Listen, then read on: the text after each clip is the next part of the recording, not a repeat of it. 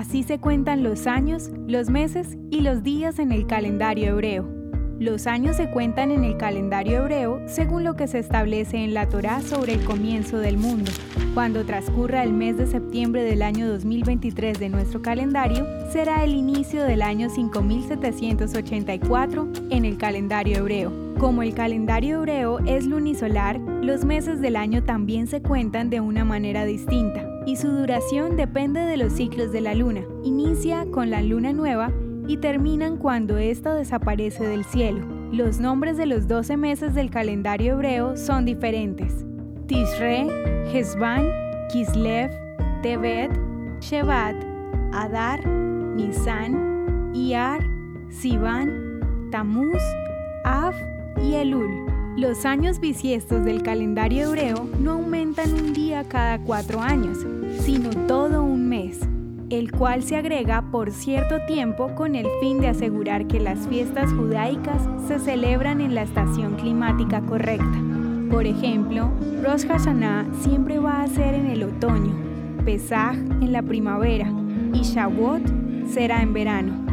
Así también, cada fecha importante del calendario hebreo va a coincidir con alguna fase de la luna.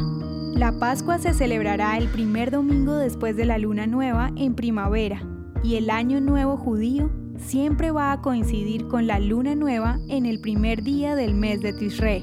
Los días también son contados de una manera distinta.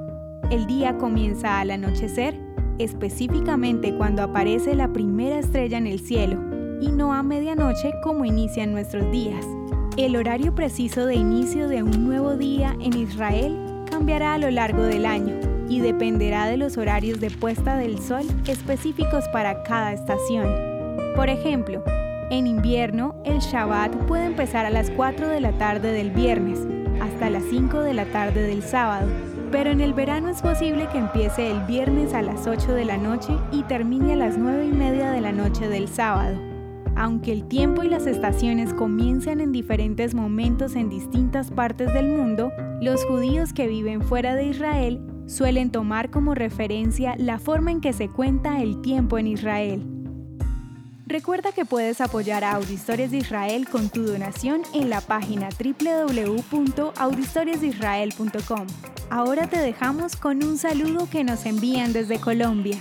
Hola Auditorias de Israel, mi nombre es Diana, soy colombiana y los escucho cada día expectante de lo que nos quieren contar para aprender acerca de Israel. Me gustaría saber acerca de la reina Esther y su importancia dentro de la historia de los judíos. ¿Quieres que tu voz se escuche en nuestras audiohistorias? Recuerda que puedes enviarnos un saludo a nuestro WhatsApp. Nos vemos mañana con nuevas audiohistorias.